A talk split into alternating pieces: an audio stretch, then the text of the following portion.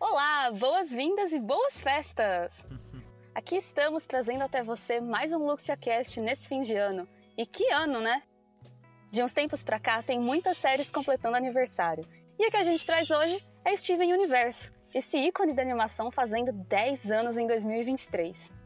10 anos pedem 10 motivos, ou até mais, pelo qual gostamos tanto da série. E nós não estamos em 10 pessoas, mas estamos em muitos. Eu sou Júlia Lee, bom dia. Temos aqui com a gente Sória. Oi, gente! Alguém quer um biscoito gatinho? Temos Gabos, digam olá. Olá, olá. Eu sabia a trilha sonora toda de cor. Sabia, não sei mais. Temos também Caio. Oi pra mim e pra todos meus amigos que aprenderam tudo sobre amor com o Steven Universo. Isso, exatamente. Junto com a gente também tem André. Yes, my diamond. Meu Deus. Que carisma.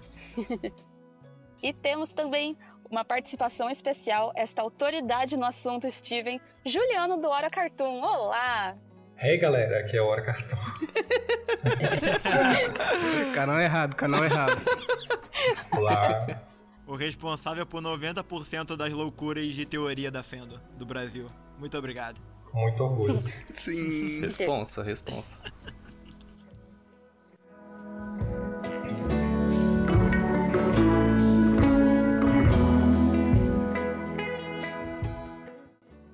Antes da gente começar na pauta, como eu já te tenho convidado, ele pode se apresentar e contar a história dele com o Steven.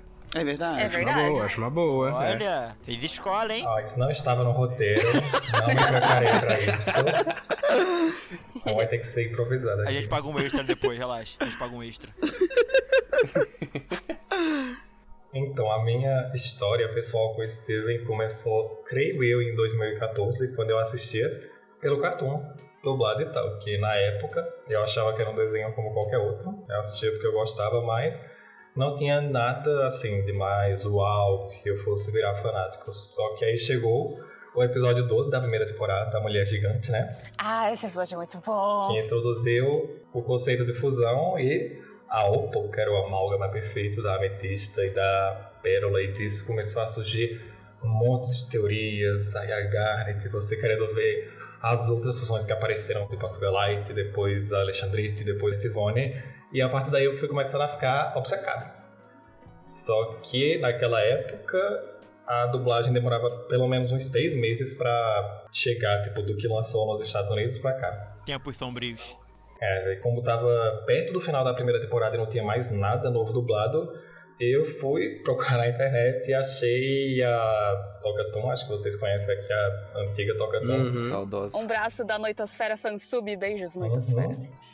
Que tinha todos os episódios legendados, literalmente que saíram. E nisso eu assisti o final da primeira temporada, Stronger Than You, toda aquela emoção legendada. Descobri que a Garnet é uma fusão, a Malaquita no final, a Lápis, que é a minha personagem favorita, passando por aquilo. uh, E- Então, Ali foi o que marcou. A partir daquele dia eu só assisti os episódios legendados porque eu não tinha paciência de esperar eles dublados. e nisso eu comecei a querer ter um canal pra postar os episódios pras pessoas, porque como Steven é uma história linear, é bom que você veja tudo na ordem. E eu sempre odiei isso na TV aberta de não mostrar as coisas na ordem ou você ficar dependendo da sorte. E depois eu quis criar o Hora Cartoon, para que fosse algo que eu tinha certeza que o YouTube não ia derrubar, né? porque eu estaria criando alguma coisa. e para poder falar de todas as teorias malucas que eu tinha, as coisas que eu achava, os mistérios, o que eu gostava de falar dos personagens, como a Lápis, a Saturnix, a Peridota, etc. E estamos aqui até hoje. E a Sardonyx realmente virou sua marca, né? Ah, virou seu sim. nome, sua queridinha. Lembro quando a Sardonyx apareceu na San Diego Comic Con de lá e depois teve o episódio dela, que nossa, um dos melhores episódios pra mim. E todo uso que eu puder botar, tá lá ela. E eu acho tão engraçado esse negócio da dublagem que você falou, porque antigamente realmente, tipo, demorava muito. Terrível. Aí, quando eu tava no final, assim, da série, era tipo em a single play rose. Isso, É. eu, eu ia comentar esse. Lançou os episódios ao mesmo tempo. Esse foi o maior surto de Steven. Foi um evento. E, tipo assim, lançou lá fora nos Estados Unidos e no Brasil simultaneamente. Sim. E eu fiquei chocado, tipo, eu não sabia se eu assistia naqueles sites com qualidade ruim ou se eu assistia na minha TV. Nesse dia eu abracei a dublagem, porque é incrível, viu? Eu eu também.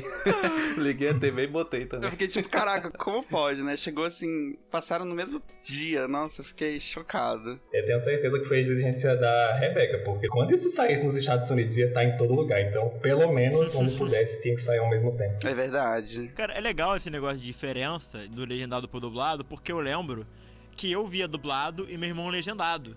Então ele sabia de umas coisas que eu não sabia. Ele vinha com umas te- teorias que ele via no canal de YouTube de certas pessoas, não é? Pra cima de mim, eu ficava, não conta, não conta, meu irmão, meu pai amado, não conta. É o dilema de quem assiste anime e quem lê o mangá, né? É bem isso aí. Sim. Inclusive, a Disney ela tem isso até hoje, porque o final de Amphibia e o final de A Casa da Coruja demoraram um bilhão de anos pra ser dublado e mais um bilhão de anos pra chegar no streaming. É, Assustador. é assim, né? Por isso que, tipo, a internet fica tanto com fansub, por causa desse negócio de que, sabe, demorou um, que, um ano, mais de um ano pra sair o episódio na Disney Plus agora. E todo mundo que queria assistir já tinha visto. Foi aí que o streaming falhou, porque o trabalho do streaming era fazer simulcast. Tipo assim, as coisas que lançam lá deviam lançar aqui no mesmo dia, porque você não tem que passar por toda a burocracia de ter que lançar num canal de TV paga, sabe? Você só tem que lançar na internet, mas não. O episódio aqui ainda tinha que passar no Disney Channel pra ir pro streaming. Tipo, tinha uma janela de tempo de, sei lá, três meses, quatro meses, cinco meses pra ir pro Disney Plus. Eu acho uma palhaçada isso, nossa. Em alguns casos, a dublagem já tá pronta, né? Você vê, tipo, nos arquivos tá lá É o dublado lá. verdade. Sim, pois é. Tipo, Fiona Cake, os episódios estavam dublados lá, nos arquivos. E não dropavam por motivos além da nossa compreensão, sabe? Dito isso, agradecimento especial a todas as fansubs cujo nós não temos nenhuma ligação. Será? Não sei, Nada. se você está dizendo, eu acredito. Não cometemos pirataria. Eu nunca faria Não isso. incitamos. Por motivos legais, temos que zerar essas imagina. informações. Pirataria, tô dentro, quer dizer, tô fora. É. Dito isso, eu gostaria de afirmar que eu só assisti Steven Universo legendado por conta das fansubs mesmo e porque eu não peguei enquanto tava lançando, mas eu também aprecio a versão dublada. Também existe uma questão, por que será que a dublagem demora? Será que não é por alguns motivos que em alguns países a pessoa vai achar que o conteúdo é muito é muito para uma criança e acaba censurando algumas partes? Ah, isso acontecia aqui. Eles censuravam bastante cenas quando a cena era muito pesada. Aí também não é nem só aqui, né? Por exemplo, tipo, Hora de Aventura foi picotado bastante pro HBO Max. Uhum. Tipo, mundialmente, sabe? Você quer ver coisa picotada, é só ver os desenhos que vão pra zona da Arábia, sabe? Oriente Médio. Sim. Steven mesmo foi picotado em tudo quanto é canto por causa do LGBT que tá no desenho, né? Eles cortaram bastante coisa. Tem aquele velho caso do mapa do, de um episódio que eles tiram a Rússia. censurou o desenho. A Sim. Rússia No mapa comida. mundo de Steven não tem Rússia. um Buraco gigante lá. Censuraram a gente, a gente censura eles. Mas isso aí era fake, não é? É, a gente pode usar como desculpa, ah, é um outro universo, não necessariamente aqui, não precisa corresponder à realidade. É um Steven universo. Haha. Muito bom. Ai, ai, meu pai. E como o Juliano falou, né, que é uma série linear, a cartão ficar repetindo episódio, fica meio difícil de você entender. É complicado isso. Eu vi o episódio daquela ampulheta do tempo tantas vezes que eu perdi a conta. Nossa. Esse passava direto na Cartoon, é verdade. Esse repetia toda hora. Eu sei ele de cor hoje em dia. Nem pra eles repetirem os mais importantes, tipo o da Mulher Gigante, o da Sugar Light, o da Visão do Futuro, etc. Não, é Steven os Stevens que se você cortar não vai fazer diferença nenhuma na história. Desde sempre a cartão Eu fazendo até isso. hoje sei a música dos Steven e os Stevens. Eu sei ela inteira. Inteira. Steven é um garoto gordinho. Gordinho feito pastelzinho. Steven e os Stevens. Vem logo, venha ver. Eu, eu mesmo, eu e ele ali. Estamos aqui. Da, da, da, da. Toda essa questão de TV fechada e de passar série assim era algo que o streaming devia ter resolvido também, mas eu acho que o streaming chegou tão tarde, né, que Uhum. eu acho que a gente já passou da era de desenhos bons. Eu não sei se tem mais algum desenho de história linear, sabe, interessante hoje em dia. Não é que foi um desencontro, assim, desses desenhos lineares saindo na era da televisão e acabando no começo do streaming. É. E aí o streaming tá aí sendo meio que a solução pra você ter, tipo, várias temporadas em ordem né, bonitinho. Só que esse modelo de série não tá mais sendo produzido em parte também por causa do modelo de streaming, né? De menos episódios, né? De, Sim. sabe, uma produção mais compacta, de que você faz uma temporada, não sabe se vai ter a próxima. Nossa, tem isso De Tá muito tudo também. sendo cancelado 30 segundos depois de ser lançado e tendo 30 centavos de marketing, e aí centavos. ninguém assiste, e aí é cancelado, sabe? E é interessante porque essa ideia do streaming deu muito certo pra Steven. Porque, tipo, um ano atrás eu estava vendo assim, um boom enorme, porque tava todo mundo assistindo o Steven Universo na HBO, lá fora, aqui no Brasil, porque é uma série que prende, sabe? Porque você fica curioso pra saber o que, que vai acontecer em seguida na história. Sim. Você sempre via Steven nos tops, assim, dos streamings. O INDK, né? Que é o marido da Rebecca Sugar. Querido. Ele comentando direto como a série tá indo bem na HBO e tudo mais e como que isso ia ser legal se fosse naquela época, né? Talvez se o streaming tivesse vindo um pouco mais cedo, a gente teria um resultado melhor pro Steven, né? Não sei. Eu acho que não. Eu acho que o Steven Hora de Aventura foi uma das últimas grandes nomes que saíram na TV, principalmente, porque quando você assistia as coisas na TV. Sim. E agora que tem streaming, que vocês estão falando, ah, não tem grande. Na verdade tem, só que tá em 50 streamings, cada um com uma, duas temporadas, e lança uma por semana ou dois por semana, e você não assiste, e é isso. A Netflix, que estreou Steven só que a quarta. É verdade. E é um mar de conteúdos, né? Que eles Sim. colocam também. Eu não sei se o streaming salvaria. Tipo, The House meio que lançou junto com o streaming e mesmo assim o desenho foi cancelado depois de duas É temporadas. verdade. Então acho que no final. É, e era gigante, né? Eu acho que no final os caras de contrato eles vêm tudo do mesmo jeito, eles não inovam mesmo e com streaming ou sem streaming daria na mesma. Não sei. É. Bom, então vamos lá. O que faz Steven Universo ser tão especial? Eu falei com o pessoal do podcast que a gente tava pensando em fazer o que que tem de bom e de ruim em Steven, mas só que esse ano eu pensei assim, não, a gente podia só focar nas coisas boas, porque eu acho que Steven sofre tanto hate gratuito na internet, É verdade. Real. sem motivo nenhum. Sofre muito. Bastante. E Steven é um desenho que quebrou tantos paradigmas que eu acho que as pessoas esquecem que isso aconteceu, sabe? Parece que ele é só um desenho qualquer. Porque veio vários desenhos depois que inovaram tanto quanto e Steven ficou pra trás. Mas eu acho que Steven tem tanta coisa inovadora, tem tanta coisa que deixa ele especial. Sim. Que a gente tem que fazer um podcast só pra isso. Eu acho que um problema que a gente pode falar é da Fandom. Eu acho que a Fandom que deixou esse mau gosto na cabeça das pessoas. Cara, eu acho que nem é isso. Eu acho que é porque a gente tá nessa onda de crítica à cultura woke, a lacração entre muitas aspas. A cultura anti-woke, né? A cultura anti-lacração. E a galera que tá criticando isso hoje em dia era a galera que era criança na época de Steven. É verdade. É conservador, né? Queira ou não, é o desenho daquela época mais abertamente LGBT, mais abertamente a gente é isso e ponto, não tem segunda interpretação e acabou, tá ligado? Surgiu muito meme e coisa do tipo também da galera zoando o Steven e tudo mais. Por ser um desenho mais sobre sentimentos, o Steven ser um personagem com mais vulnerabilidades, então, tipo aquele meme do Steven chorando. Ah, como que o Steven derrotaria Sim. o. A gente não tá aqui nesse podcast pra discutir se o Steven perdoou ou não as Diamonds. Ele não perdoou, ok? Ele só aceitou. Tem um episódio de Future inteiro sobre isso! Fogo no Pois parquinho. é. Ele só não queria guerra, irmão. Cara, se ele tivesse perdoado as diamantes, ele não teria tentado matar a branco, tá? Eu deixo meu caso aqui. Se você acredita que ele perdoou as gems, sai daqui agora! Sai! Sai desse Meu podcast aqui Deus! é agora! Chuta ele, chuta ele. Calma! Sai daqui agora! Calma. Você não é bem-vindo aqui! Está sai expulso fora, cai do fora daqui, Luxacast, cai né, fora! cara? Meu Deus! Lei de anistia das Olha o Diamonds. cachorro foi isso dele, olha o mesmo? cachorro. Vão, vão. Enfim, Altas emoções! fora! Altas emoções nesse cast! Que nós queremos! Cadê a comissão da verdade das Diamonds? Isso não é uma discussão! Vamos lá, vamos lá. Quero levantar a mão, com licença. Com licença. Uma verdade, preciso dizer uma verdade. Diga. É que Steven Universo, lançado em 2013, realmente é um desenho à frente do seu tempo.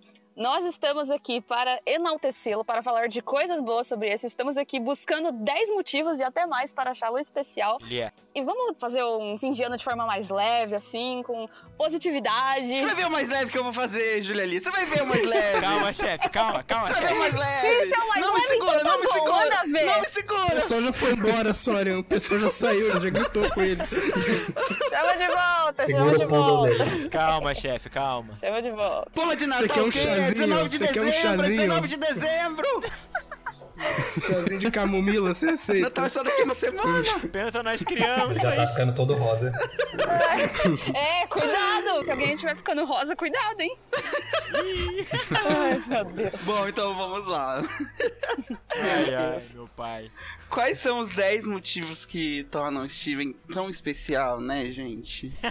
Acalmou do nada. Natural como a luz judia. Nós listamos algumas coisas aqui. Vamos respirar fundo, toma uma água aí, galera, meu Deus. Vamos lá, vamos lá. Nós dividimos aqui em detalhes de design da série, detalhes de construção da série, do processo criativo e do legado que foi deixado. Então a gente começa pelo design e um dos primeiros motivos que a gente pode colocar aqui é o empoderamento que Steven Universe trouxe. Nós temos uma presença maior de personagens alinhadas ao feminino. Acho isso bastante importante, até porque a criadora, né? Inclusive eu tô falando na criadora, se eu não me engano, não sei se a Rebecca Sugar usa ela ou elo, me corrijam se eu estiver errada, mas Acho que ela usa os dois. eu sei que quando foi criada a série, tava alinhado ao feminino. Então, tipo, ah, eu quero um desenho Ela alinhado. usa os dois. Ah, perfeito. Eu quero um desenho alinhado ao feminino pra, pra me representar de certa forma. Pra também ser diferente, né, de tantas outras coisas, porque. Ai, tem gente que fala desenho de menina, muitas aspas. Não, mas tinha essa divisão mais antigamente. Hoje em dia, Tinha, assim, tá diminuindo é. bem mais. Tipo o conceito das meninas superpoderosas ser desenho de menina, mas todo menino assistia porque elas estavam descendo o cacete em todo mundo. Exatamente. É, É, isso. tipo, tinha muito esse negócio de desenho de menino, desenho de menina, né? Uhum. É, e não tem por que ter isso. E assim, o fato dessa série ter sido lançada em 2013 ainda tinha um pouco disso, estava começando a não ter mais essa divisão. Porque desenho é pra todo mundo, né? Não tem discussão. Isso que eu acho legal, porque, tipo, nessa época, tava começando aos poucos a quebrar essa ideia de tem menino pra menina. Aí chega a Rebeca Sula com um caminhão e taca na cabeça de todo mundo e fala, foda-se, pá! Isso aí, Steven E eu Universo. sinto que foi essa era mesmo que deu mais essa quebra, né? Porque todo mundo vira aventura, sabe? Gumball todo mundo via, apenas um show também. Sim, então sim. essa época da Cartoon deu bastante impulso pra essa quebra, desse paradigma de gênero. Sim, Olha lá, palavras inteligentes, ó. E Steven tem, assim, você pode ver que tem tantas formas, né? Tantos corpos, tantas sim. formas de expressar o gênero. Você pode ver, assim, a Pérola, que tem um lado mais feminino. A Ametista, que tem um lado mais despojado. O Steven também, que ele não tem preconceito nenhum, sabe? Ele usa rosa, ele não liga de ser feminino. É, ele usa vestido e tal, maquiagem pra poder cantar lá naquele episódio da Sage e tal. Sim, né? ele veste a roupa da Pink, ele não tem problema nenhum. A Garnet, que é uma roupa mais de. Sei lá, eu diria. É meio disco nos 80, assim, é um negócio meio, sabe? Ballroom. Sim. Cara, na realidade, a Garnet, ela é bem Black Exploitation, que era um Isso. estilo de cinema Isso preto mesmo. dos Estados Unidos. Isso, Pantera Negra. Tá aí, conhecimento. Que bacana. É, A Garnet, ela é um amálgama de cultura preta dos anos 80. Eu amo tanto. Nossa, ela é muito diva, O cara. cabelo dela, o estilo de dança dela. Até o fato da arma dela ser um punho é muito significativo pra cultura preta em si, esse negócio de punho pra cima, de punho de, Verdade! de força, tá ligado? De preto e tudo mais, tipo... Eu acho isso incrível, cara. Eu acho que eu acho muito legal do Steven é que todos os personagens são, tipo, muito diferentes de tudo que você vê por aí, tanto em personalidade quanto em design. É muito variado, isso é muito legal. Não só as gens, mas o povo de Beat City também é extremamente variado. Adoro Os corpos, as alturas, o Sr. Smiley, o Kofi, a família dele, que é de Ghana, eu acho. Nossa, sim. É, é de Gana porque o, o Ian ele é de Gana. Que bacana. A Sandy, o Lars, o Cal da Maré, adoro esse nome. O Cebola. Cebola, E o eu mando cebolinha. O Cebola parece um alienígena. Não, o Cebola não conta porque o Cebola é uma criatura à parte, né? Ele não é humano, ele, é, ele é algo, ele é um ser. Ah, então, as gems também. O Cebola é como se ele tivesse o formato de uma cebola, né? E a Vidália, que é a mãe dele, também é o nome de uma cebola. É mesmo? E ela tem o formato de cebola. Olha só que genial. Inclusive, grande crush na mãe do Cebola, tá? Se procura padrasto, estou aberto. O grupo dos três descolados, que é meio que uma referência aos três Crystal Gems, que também são totalmente diferentes um do outro. Sim, nossa, pois é, cara. O pessoal surtando, tipo assim, em 2023, ninguém nunca percebeu que os três são uma referência às Crystal Gems, pelo amor de Deus. Bom dia, eu não tinha percebido. Eu fui perceber com este exato post. Pessoalmente, eu percebi literalmente eu agora, assim? tá? assisti Steve Universo por anos. Eu também nem tinha percebido isso. Gente, pelo amor nem de tinha Deus. reparado nisso. Tipo, tem muitas coisas que alguém tem que falar pra você que você não percebeu. Tipo, a alegoria trans da Diamante Rosa com a Rose, que você pode interpretar. Hum, bom ponto. A, a sexualidade e a romanticidade da Peridot, quando ela nunca conseguiu se fundir, ela tentou, mas ela não quer de É jeito nenhum. verdade. Uhum. Ela nunca vai se fundir com ninguém, porque ela realmente não quer e não tem problema isso acontecer. Tem muita coisa. Tem tantas histórias nesse desenho, eles conseguiram botar tanta coisa. Eu fico surpreso que Steven tinha 11 minutos, cara. Tipo, ele tinha episódio de 11 minutos e conseguiu fazer tanta história. E tem desenho que tem 20 minutos de episódio e não consegue botar nada. Está, está. Sim, tá. cara. Ah, pronto. Rebeca chegou tirou leite de pedra com esses 11 minutos, cara. É. Então, mas aí a gente vai ter que entrar na questão da produção e empresariado, né? Porque os outros não conseguem porque não conseguem ou não conseguem porque não podem. É. Ou é, são vetados. Tem esse É também. Porque são preguiçosos. Então, a gente não sabe. Tipo, é uma discussão que você ter de obra em obra, não é um negócio que você fazer em geral, assim. E A gente tá falando de tudo que o Steven conseguiu inovar e a gente tem que pensar que, se eu não me engano, eu acho que o Juliano pode saber melhor, Ah. que o Steven era pra ser uma menina, né? Só que aí eles não queriam aprovar porque desenho de menina não vende. O Cartoon achava que isso. Dessa fofoca, acho que eu nunca ouvi. Mas não sei, é capaz, né? Não duvido de nada. Do empresariado lá dos Estados Unidos. Eu acho difícil ser verdade, porque toda a história ela é construída nesse parâmetro do Steven ser o diferentão no meio de todo mundo. É muito certeiro do desenho pra, tipo, ser uma coisa empresarial que só aconteceu. Isso não é uma alegoria a LGBT também? É, eu também acho que É de sim. se pensar, cara. É de se pensar. Nem todo bedelho empresarial é, é, tipo, 100% negativo. É. O fato do Steven ser um homem, em nenhum momento ele negar isso, é uma coisa muito legal até pra época. Sim. Ele é desse jeito, sou eu, eu sou o Steven, eu sou um garoto, eu não sou minha mãe, eu sou eu, tá ligado? Essa ideia do Steven se firmar como dizendo, ah, eu sou assim e esse sou eu, isso também entra no nosso segundo motivo que a gente listou aqui, que é a subversão de estereótipos, né? As gems, por mais alinhadas ao feminino que elas pareçam, elas têm também traços que, sei lá, eventualmente poderiam ser considerados ao masculino e vice-versa, como o Steven ao feminino e as fusões. A Metisha, principalmente, no começo. Exatamente. tem personagens femininas em papéis de poder, tem personagem masculino mostrando vulnerabilidade.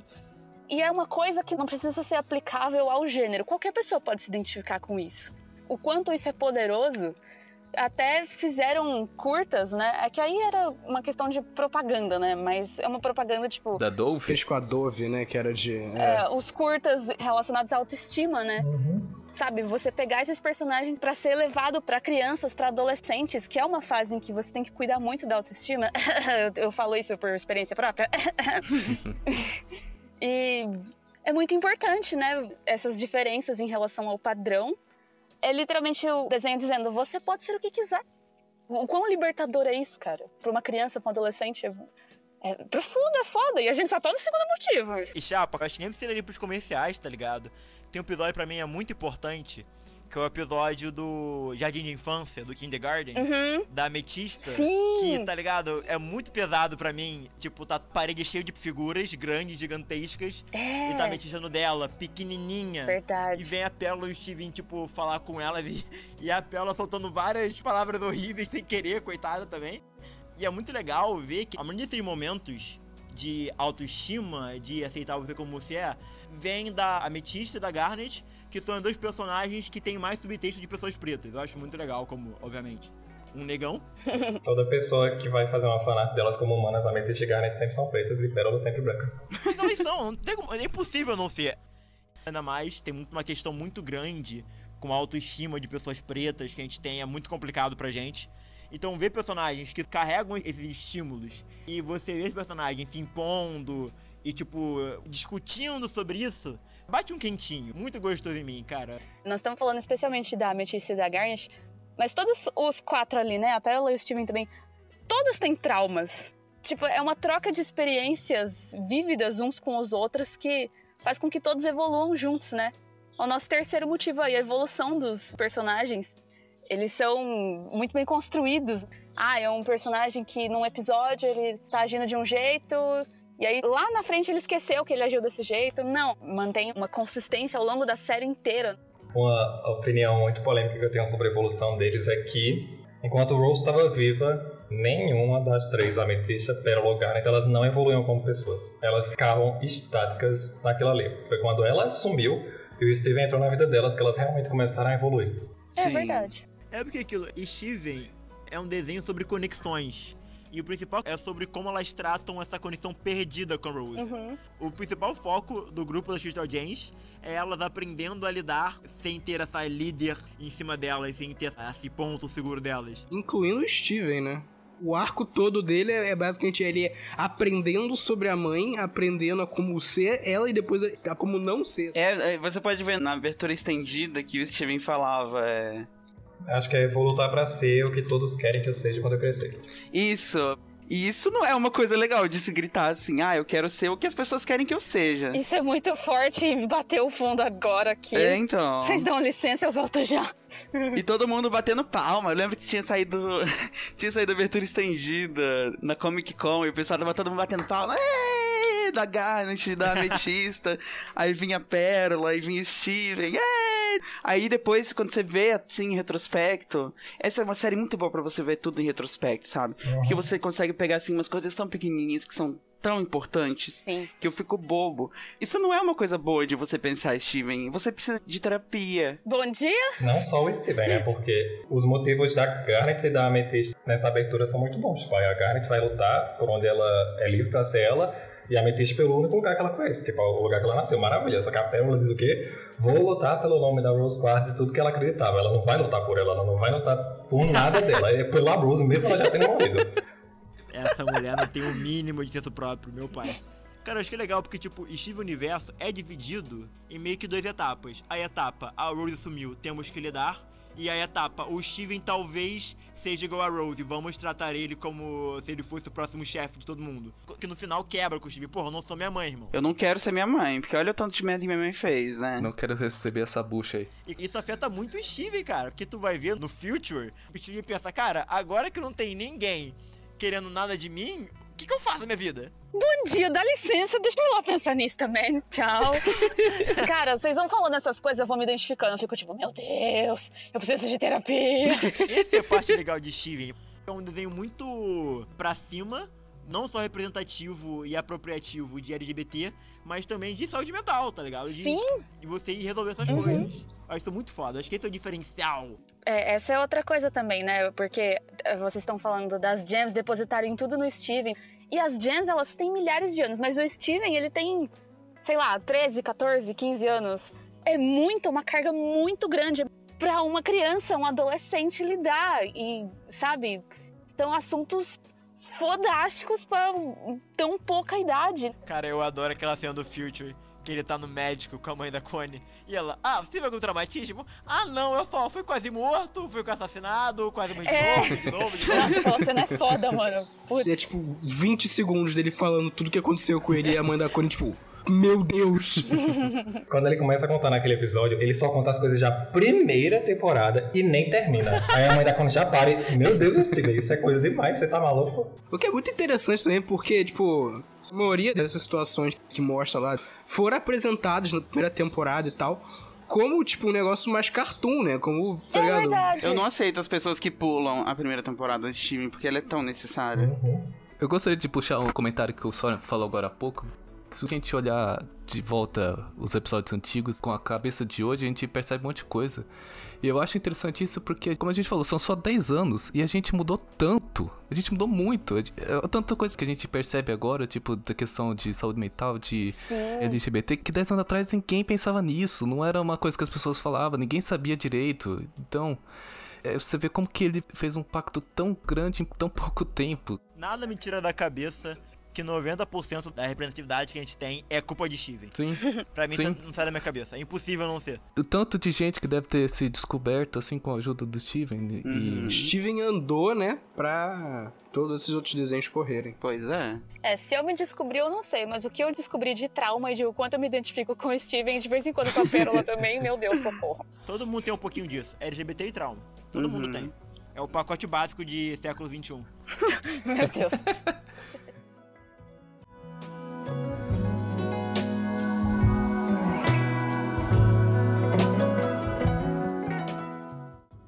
Falando da evolução, o próprio desenho deles também, né? As formas de desenhar os personagens evoluíram.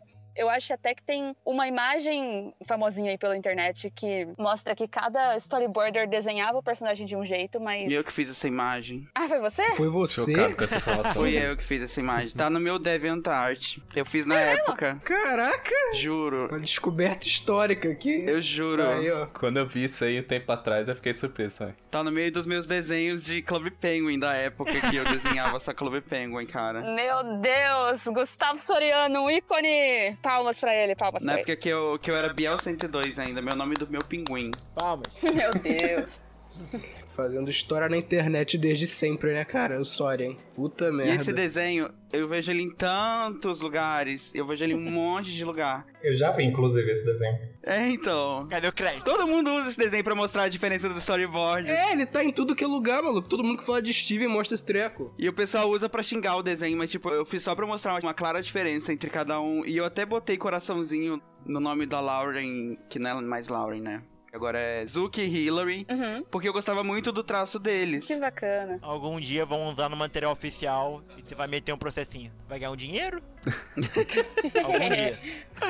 Esse negócio de cada storyboarder poder deixar a sua marca vem lá desde a época do Flapjack, que passou por Hora de Aventura. Uhum. Você consegue ver qualquer episódio da Rebeca do Hora de Aventura quando tem uns tracinhos embaixo do olho. É, sim. Nossa, a Rebecca Sugar, ela tem um traço tão claro, tipo, ela gosta de brincar com as mãos, sabe? Quando tem um traço assim que mostre bastante os dentes e as mãos, eu já sei que é a Rebecca Sugar que tá metida Ela no gosta de meio. desenhar a cara dos personagens quando eles estão tristes, bem tristes. Sim, cara. Nossa, demais. Tem essa diferença ou detalhe que você coloca que não altera tanto as proporções. Eu não sei se altera tanto as proporções uns dos outros. Altera sim. Lembra aquela imagem que virou meme lá do Steven que parece um anão e a Garnet gigantesca? É, com a cone cabeçuda, com corpinho, tá ligado? Mas vai, não era tão assim, uma coisa, nossa, isso está estragando a minha experiência ao assistir o desenho. Acho que não. Incomoda um pouquinho, mas não estraga nada. Isso é uma liberdade artística que eles entregam que deixa muito claro a assinatura de cada um que tá trabalhando. Uhum. cenas que são mais trabalhadas, eles pedem pra uma pessoa que já é mais expert no traço. Tipo, era o Jeff e o Joe que faziam as cenas de luta e deixavam incríveis, assim. Era bem claro, sabe?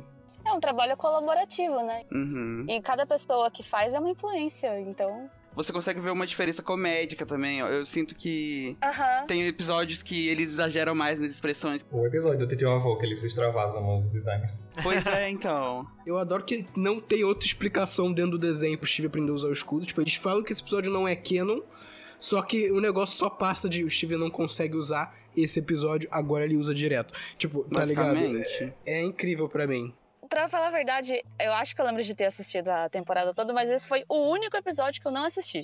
Ó, pecadora. Você não gostava de Tijavó? Eu não, sei lá, meio doideira, Eu meio odiava o bizarro. Titio Avô também. Mas ok, agora irei atrás pra ver o que que faltou. Ele é um crossover muito necessário, ok? Kika ela da O calma. fato desse episódio em específico ser um semi-canon, eu acho maravilhoso. Por Então mais tá que eu não bom. gostasse de tio avô. Não, sério, pessoalmente. Alguém gostava de tio avô? Alguém? Pessoalmente, tipo, nossa, adoro. Hum. Eu admito, com todas as letras, não. Acho que a gente pode entrar no quarto tópico, que a gente já tá falando do quarto tópico, na verdade, né? Tópico 4 aqui já é questão de profundidade dos personagens. A gente tá lidando um pouco com A isso. profundidade das histórias. Como eu- o episódio que a Bismuth aparece, ela bota um monte de trejeito pra Pérola pegando ela, Pérola botando a mão na bunda dela. E no É Seu Futuro estão lá, elas quase um casal. Ó, tudo planejado. Verdade, né? Inclusive, já que o Soren já coringou, é minha vez. Vai se ferrar quem fala que o Future não precisava ter, que é innecessário. Eu quero todo mundo que fale isso. Saia Porra! daqui agora. Expulsa ele, Soren. Expulsa ele. Expulsa. Nossa, o Future é muito necessário, precisava ter sim. Podia ter sido muito melhor, mas foi necessário. É a personificação da evolução da série. né? Acho que nas palavras do próprio Caio em algum podcast, é o que acontece com o protagonista quando ele deixa de ser o protagonista. É bem isso, tá ligado? É a história depois da história, né? É, que acho que foi o que eu mencionei, né? Os personagens começam na série a agir de um jeito e eles vão evoluindo. Você consegue ver isso muito claramente. Sim, tipo, toda a magia de Steven pra mim é isso, é você aprender sobre esses personagens, sobre os traumas deles e você se aprofundar nisso e ver eles crescendo, pra além disso, virarem pessoas maiores e melhores. né? E eu acho que não só as gems, o pessoal de Beat City também. O pessoal odeia por algum motivo Lars e Sage, sendo que, tipo, eles têm um crescimento tão legal na série. A Sage descobrindo que ela não precisa da aprovação do Lars e que ela não precisa ficar num trabalho chato e que ela pode ter muito mais do que isso, sabe? É, Cara, a, a ideia do Lars virar um pirata espacial é aquelas ideias que eu penso. Nem que eu fizesse três faculdades de roteiro, 20 anos de carreira, eu pensaria nisso. É uma das coisas mais maneiras que aquele desenho fez. Visualmente, conceitualmente, tá ligado? Eu nunca pensei isso na minha vida. O cara que vende a rosquinha, chato pra caramba, vai virar um pirata espacial no final. Foda-se. Muito bom. Era É uma das poucas formas que eles tinham de salvar o personagem dele. Sim. Os próprios personagens que vieram depois, as outras gems, a Lápis, a Peridote, os próprios vilões também, a Jasper, se eu não me engano, ela evolui. A gente tava falando do Lars, tem as Off-Colors também. Mesmo os personagens que vêm depois, eles também evoluem, também conseguem se encontrar um espaço pra você conhecer o personagem, saber o que ele quer e ele evoluir. É muito foda, cara, é muito bacana. Eu adoro aquela que vê o passado. Acho muito engraçado. É aquela. Como é que é? Ah, paparazzi. Isso, Pati isso. Parati. Eu também adoro esse nome, Pati Parati. Que nome bom. Muito bom. Eu demorei pra aprender a escrever. É difícil. Mas é uma coisa também de profundidade e ao mesmo tempo de evolução de personagem. Aí, focando no Steven, o ator de voz do Steven, ele cresceu e com isso o personagem conseguiu espaço pra crescer, né? O Zack Callison. É, Zack Ellison, muito bom. Isso aconteceu com o Finn também no Hora de Aventura. Sim. O Jeremy Shada cresceu e, e o personagem consegue crescer também. Quem cria a série consegue abrir um espaço, uma desculpa nisso pra fazer o personagem evoluir. É só uma menção que eu quis colocar aqui. Você sente maturidade do personagem de um jeito de- bem mais tangível, né? Você ouvindo a voz dele ficando mais madura, É. tipo, junto do personagem em si. sabe? Uhum. Cara, e um monte de gente pra dublagem brasileira que achava que o André Marcondes não dublava o Steven no futuro, sendo que a voz só tava mais grossa. E é o mesmo dublador, então? é, é ele mesmo, nunca trocou. Essa discussão é muito boa. Uhum. Aquele, gente, eu só cresci, pô. Puberdade bateu, cara. É que você vê que os personagens são mais humanos, né? Eu acho que isso é outra inovação do Steven. né? Não só tratar da questão dos LGBT, da saúde mental, mas também se tratar os personagens como humanos. É Uma boa escolha, né? Inclusive, a própria Jasper sendo a maior negacionista da série inteira. Sim. Sim, cara. Esses detalhes todos entram já na nossa quinto motivo, escolha de produção, né? A produção tem tudo isso, não só na construção de personagens, mas também a escolha de cenários, cores, e especialmente uma coisa que a gente quer falar muito aqui, a trilha sonora dessa série que é foda. de- Ah, Ah, meu pai por amado. favor. Então- Aí é meu momento. Meu momento. Adoro. Eu também, no momento, eu só queria falar que eu odiava musicais até chegar a Steven Universe. É uma maravilha. Evangelizando. Converteu mais um. É meio difícil mesmo, tem uns que é meio difícil mesmo. Molly McGee, mas o trauma, o trauma. mas é. Não, aqueles clássicos da Disney, nossa, achava um saco, eu odiava que existia Ué, não, aqueles filmes calma dos aí, anos 90 parceiro. que do nada. Calma aí, parceiro, Do nada as calma pessoas aí. começavam a cantar. Aí você fica, mano, pra que você tá cantando? Não quero saber. Era um Calma saco aí, quando eu- meu parceiro, calma Porque aí. eu, te- eu sou. Eu, sou- eu e o Júlio somos mais velhos, né? Então, minha infância é com filme dos anos 90. Tipo, os cães perecem no céu, esses tipos de filmes. Nossa, meu Eu Deus. odiava quando começava esses filmes com musical do nada, que tudo tentava copiar da Disney. É. E às vezes era muito mal feito, era muito chato. Isso marcou muito trauma.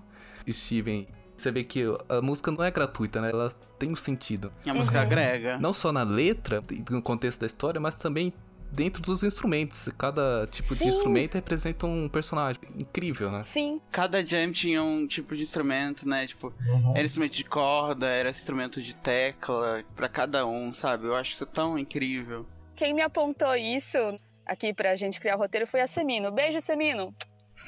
Mas sim, Cara, continue. i- isso vem muito legal da Rebeca, porque além da Rebeca ela ser uma autora muito boa, ela é uma musicista também. Acima de tudo, ela é uma musicista. Sim, uhum, Aliás, ela lançou o álbum esse ano, né? Porque verdade. esse ano foi o Sim. ano dela. Todo mundo achou que ela ia trazer a série de volta. Não, só não sei lá. Inclusive, queria trazer É uma Mas vamos coisa. lá, dá uma colher de chá pra ela, vamos Queria lá. trazer uma coisa muito foda que no especial que teve, que a Rebeca veio aqui pro Brasil, ela encontrou o Emicida.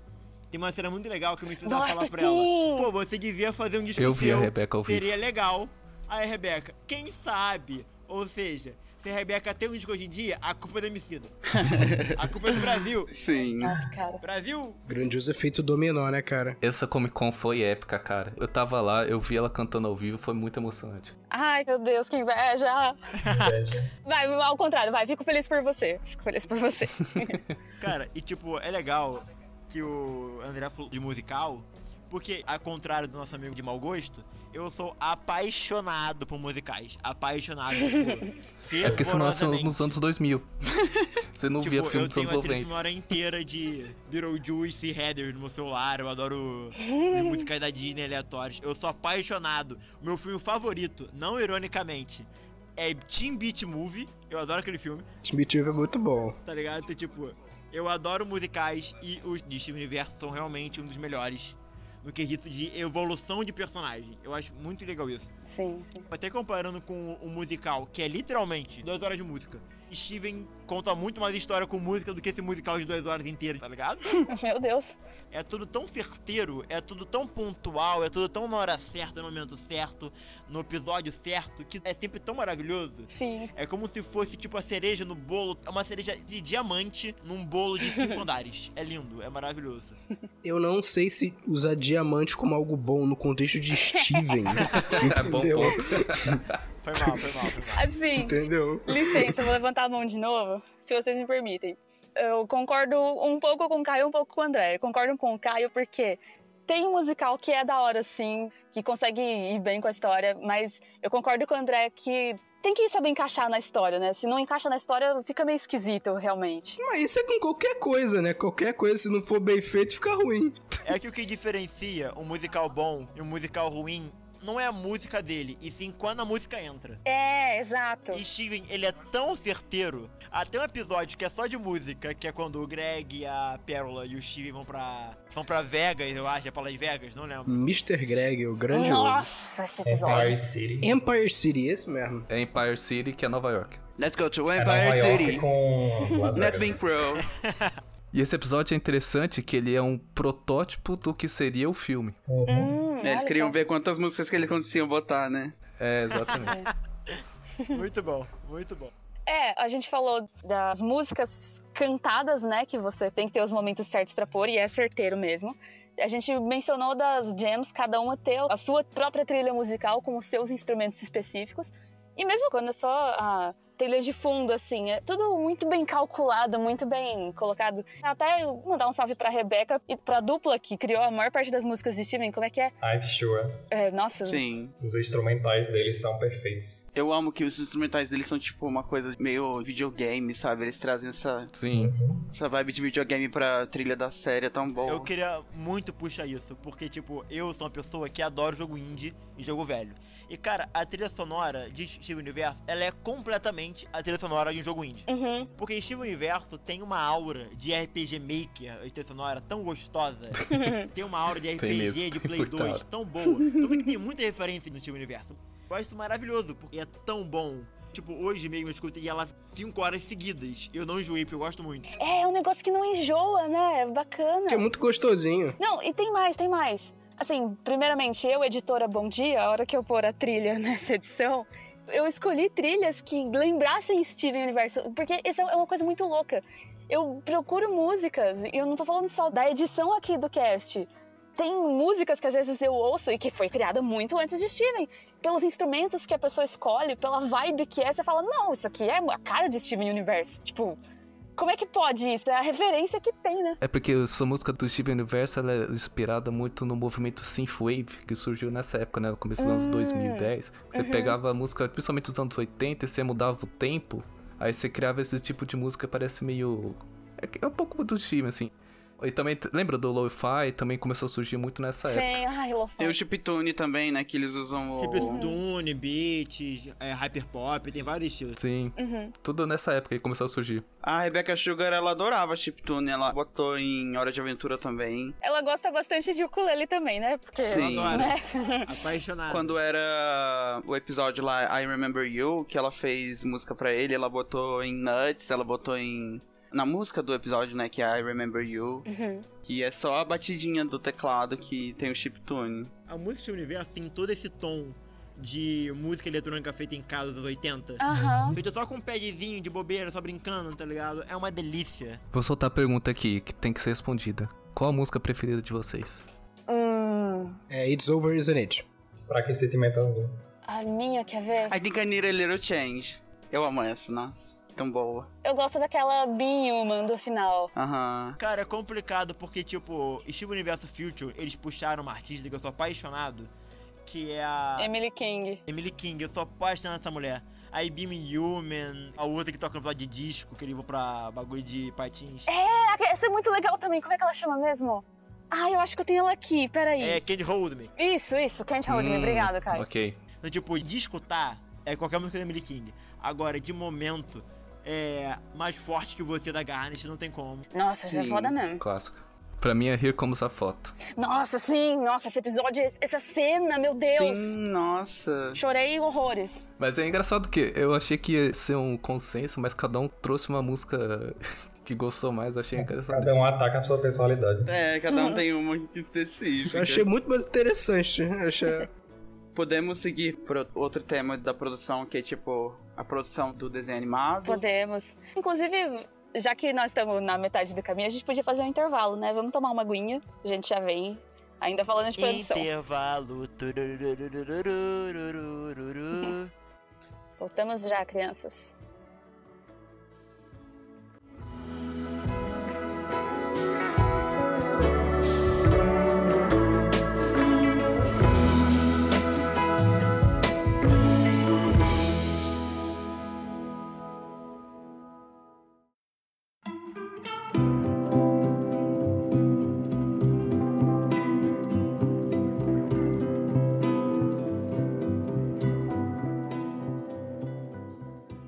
Ah, agora que tá todo mundo de volta aqui. Fã de música do filme, eu tenho uma opinião pra falar. Aquela última música que a Garnet canta quando ela recupera as memórias, aquela True Kinda Love. Eu acho que aquela é a única música que eu sinto que tem esse negócio de não encaixar com o momento, de ser meio forçado. Ela enrola tanto. E é, tem isso também, porque, tipo, todas as músicas de Steven que você pega, sempre é um negócio mais de que eles estão cantando meio que um sentimento, um momento. Aquela ali é meio como se a Garnet estivesse cantando uma música enquanto ela tá lutando, sabe? trilha sonora. É, é, ela tá cantando trilha sonora. Não é a mesma coisa de, sei lá, tipo Other Friends, tá ligado? É outra coisa. Cara, uma coisa pra reforçar isso aí. Vai escutar essa música no YouTube, Spotify, os caramba. A música é- tem 4 minutos. Começo dela, a Garnet canta.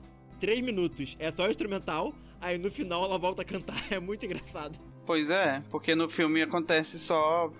O mundo fica acabando no meio da música. É, então, por isso que eu falei, essa música pra mim é a mais comercial do filme, né? Ali dentro do filme ficou muito estranho pra mim, é a única que não encaixou. Essa música tem uma chave crucial do filme e desse o futuro no meio dela. Num único trecho, que é a do Steven. Ei, você. Acho que é uma coisa assim, vamos resolver esse problema que tem solução.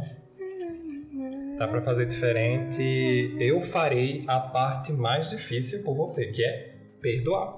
Esse é o que ele sempre faz, fazer a parte mais difícil, que é perdoar. Nossa, sim. Muito forte. Mas no fundo ele não perdoa, porque ele não quer espinela nem as diamantes nem perto dele. Eu lembrei de um detalhe aqui. A própria Rebeca cantando Love Like You, meu Deus, eu quebro, cara. Nossa, Love Eu Like You quebro. é uma música Love Like You, meu tão Deus. depressiva. Quem quer chorar? É um desenho de criança. Pra quê? Pra que isso, Rebeca? Dizem que a música se refere a muitas pessoas, só que quando você pega o quadro geral dela, é muita Rose cantando pra todo mundo, pro Steven principalmente. Porque Caraca. aquela é tão especial, ela queria ser metade de você, porque ela se odeia, ela é a maior hater dela mesma. Meu Deus, profundo. E aí, por isso, inventaram a outra versão, né? Se eu pudesse, não sei o quê. Com as vozes de André Marcondes, Silvia Salus. Cara, o dublador do Steven tentou conseguir essa música sem o negócio, mas parece que ela nem existe. Essa versão nova é, Se eu pudesse um dia ser só metade do que vê, qualquer coisa eu poderia fazer até aprender a amar. Meu Deus. Eu só tenho 13 anos, pra que isso, cara? É muito profunda essa música, mano. Choro toda vez. Eu achava muito legal assistir na época que não tinha versão inteira ainda, porque todo episódio era um pedacinho da música dos créditos, até tipo Sim, sair a cara. versão inteira. Isso. Aí era muito legal sair, tipo, tu, tu, tu, tu, juntando os pedacinhos. Nossa, eu lembro que teve uma época perto da quinta temporada que era só umas gaivota cantando e o pessoal tinha tanta teoria com a gaivota e com o golfinho fazendo barulho. É porque não tinha mais música. É, então. E o pessoal pensa, ah não, as Diamonds estão vindo, as Diamonds estão vindo. É, eu lembro dessa época que era só aqueles instrumental lá da transição, Uhum. que aí parecia tudo meio sinistro, né? E na época é que a gente não mencionou isso, mas o Steven ficou muito marcado pelas bombas, lembra? Parecia cinco episódios uma semana, levava um ano, mais cinco episódios. Isso aí é só pra quem acompanhou, pra quem viu na HBO Max não vai ter esse conhecimento. Nossa, é Não sim. vai saber o que, que é Steven isso. Bomb, o Summer of Steven, que foi um mês inteiro, tendo episódio de segunda a sexta. Nossa, eles todo dia botando episódio pro pessoal da Toca Legendar, cara. Eles sofreram tanto. Uhum. Todo dia eu tava lá fazendo análise de algum episódio. episódio. Nossa, você também, Juliano. Todo dia você tem que fazer um vídeo sobre o episódio que acabou de lançar. Como é que eu ia fazer outras coisas? Tipo, ah, curiosidade, teoria, se todo dia de segunda a sexta eu tenho que fazer uma análise. É, outros detalhes de produção que a gente pode mencionar. Um que eu gosto muito, especialmente, os cenários dessa série. Oh, coisa Nossa mais senhora, linda. é São um mais lindos, lindo do lindos, que lindos, o lindos, lindos, outro. lindos, incríveis, absurdos, maravilhosos. Hum. Deus, eu vou enaltecer. Sim. É muito, muito. Muito De lindo. começo, a Rebeca disse que eles queriam esse negócio de paleta, aquarela, Isso que eu ia falar. ser uma coisa agradável. É o cenário que não tem traço, né? Ele é mais cor. Sim, é um estilo muito bom. Eu acho que um que fez isso, só que muito antigamente, era o Samurai Jack. Ele também não tinha traço, né? É Tanto verdade. personagem como cenários não tinha traço. Mas o do Steven, ele eh, tem essa questão meio... Eu já falei do Synthwave, mas você percebe também... Lembra daquela época das estátuas gregas? Aí tinha tudo uns fundo meio colorido, degradê. Então o Steven puxa também um pouco É o disso. Vaporwave. Isso, Sim. Vaporwave. Você consegue ver um pouco dessa estética dos anos 2010, assim, nas paletas da cor do Steven. E eram uns designs de cenários, assim... Dá pra considerar que eram um tanto simples, né? Que às Sim. vezes não tem nem Era bem simples. tantos detalhes assim, mas o uso das cores é muito bom. Você pega um mesmo cenário, por exemplo, uma praia de beach city qualquer, e aí vai trocando o horário do dia e a paleta de cores vai mexendo. A Cara, paleta é linda, nossa. essa é uma coisa que eu pego, eu, eu acho lindo demais, eu- é uma coisa que eu quero aprender a fazer, porque é lindo demais. O rosa do final da tarde. Uhum. Cada cenário é um wallpaper, maluco. Sim, sim. Eu não tenho palavras suficientes para enaltecer os cenários de Steven. Eles não faziam só uma camada de multiply, eles mesmos pintavam, sabe? Não era só um filtro tacado por cima. E eu acho isso lindo. Sim. Toda a arquitetura Jane também é muito linda. Toda a arquitetura Jane. As Uhum. Aham. cidades. Sim, sim. O templo na praia é lindo. É quase indiano, né? Aham. Tudo é lindo na arquitetura Jane. É Sim. tudo maravilhoso. Tem uma história muito engraçada com o cenário Steven Universo. Eu tava fazendo um trabalho pra faculdade sobre subcultura da internet. Por favor, não me pergunte o que que isso tem a ver com teatro. eu fui atrás de coisa sobre Vaporwave, Synthwave, essa parada pra botar no PowerPoint, né? E eu peguei um do Steven Universo e botei.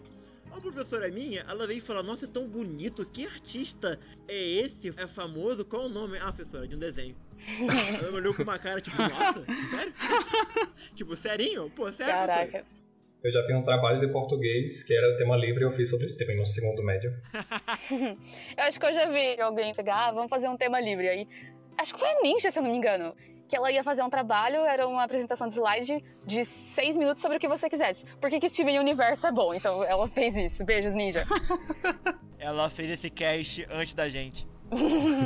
É. Em muito menos tempo, seis minutos. Resuminho. Começou a bridge, tá ligado? Ela teve que, tipo, aprofundar bem pouco nos temas, coitada. Eu vou até perguntar pra Ninja ver se ela disponibiliza isso aí pra nós. Vamos ver em algum momento.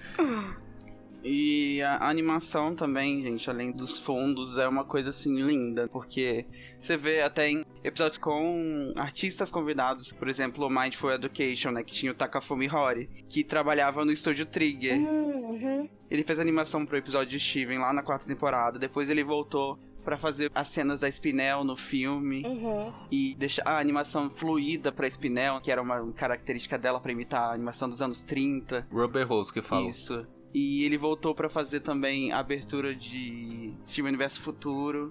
Pô, é muito maneiro você ver assim. Independente se tivesse ou não convidado, a animação era muito boa, sabe? Você sabe qual que era o estúdio? É o, o Ralph Draft e o Smith. Rough Draft da Coreia. Uhum. Hum. É, tá certo.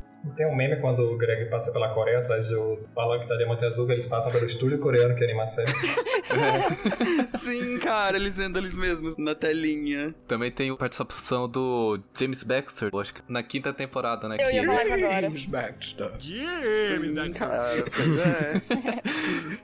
Que ele faz quando os dois do Steven se fundem de volta e a- Tá e a White Diamond fica olhando. Sim! Nossa, muito O pessoal foda. pensando, ah não, a White Diamond já foi feita em CGI, né? E não, ela não, Não, foi. só o James Baxter que é um alienígena. Foi feito em papel! Foi feito em papel! Isso foi feito no papel, estilo clássico, tá ligado? É porque ele é muito expert em 360. O homem não é humano, James Baxter. Uhum. Nossa, cara, foda, foda. Não foi TGI, não foi Alien, foi um cavalo. Não foi um cavalo. O brabo! Cavalo em cima da bola de, Sim, de praia. animando em cima da bola. Exato, exato. E como animador, eu posso dizer que você fazer tradicional já é difícil. Agora, você fazer tradicional com 360, com três personagens, o cara é muito monstro. Putz, sim. Pois é. E eles estão girando também, não só a câmera tá girando, mas eles estão girando, então é muito mais difícil. É uma expertise técnica imensa, assim. Absurdo demais, cara. Eu tenho arrepio só de lembrar desse episódio. Nossa, essa cena é tão boa, a música de Essa cena é fundo. Uns Foda! 20 minutos só pra ela, sabe? Só pra White Diamond. Atenção, né? Tipo, Pois é. O monólogo dela me deixa bobo. Eu penso, cara, como fizeram essa cena pra um episódio semanal? Tipo, caraca, como? Porque não era semanal, né? Levava um ano cada episódio. isso não foi pro filme, não? Era um especial, era o último episódio. É, change your mind, é. Mas na época a gente não sabia que era o último, tá? Na época a gente só sabia que ia ter um filme. na época era tipo assim, é, esse aqui é o último episódio da quinta temporada, gente. Depois vai ter o filme. É. Eu acho que não só essa cena em específico foi feita em papel. Eu vi no Twitter alguma coisa, era uma cena. A pérola girando, e eu não sei se esse desenho todo foi feito no papel, então. Acho que alguns animadores que são mais antigos, eles gostam de fazer no papel, aí depois a pessoa vai lá e faz o scanner. Sim. Ou quando o cara, ele... Ele pode até ser mais novo, mas ele prefere fazer no papel. A questão aqui, o que importa é que seja feito. Sim, ai que bacana. Eu já animei papel, é bem complicado. Tudo desenhado à mão, viado. Uma salva de palmas pra essas pessoas que animam no papel, porque olha. Rapaz. Essa questão da escolha de trilha, de como querer fazer, de como quer produzir o episódio e tal, é o nosso sexto tópico aqui. É um alinhamento muito bem planejado do elenco, da equipe. Escolhas certeiras pra tudo. A dublagem brasileira também é escolhas certeiras, creio eu, mas o que eu posso afirmar? As vozes originais, porque, cara, É, porque a maioria foi pensada em quem eles estão usando de ator, né? E geralmente era ator de musical. Não tem como superar de vez em quando. Mas eu acho que a dublagem, às vezes, ela acerta muito. Até o É Isso Acabou. Teve uma mudança de tom que eu acho que na versão brasileira sou muito mais triste do que na versão original. E eu achei isso muito bonito da Silvia Salucci, tipo, é bem mais depressiva. Silvia Salus, te queremos você no podcast, hein? Beijo. Tô estudando música agora com uma professora minha. E essa música, ela é tão difícil de chegar, de tocar também.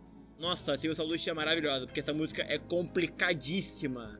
E tipo, ela arrasa pra caramba, deve ter demorado muito pra gravar, mas ficou muito bom. Ela alcança um ponto que nem a original alcança, de agudo. Muito bom, é um trabalho, nossa, perfeito, lindo, maravilhoso. E eu acho que os dubladores originais também, nossa.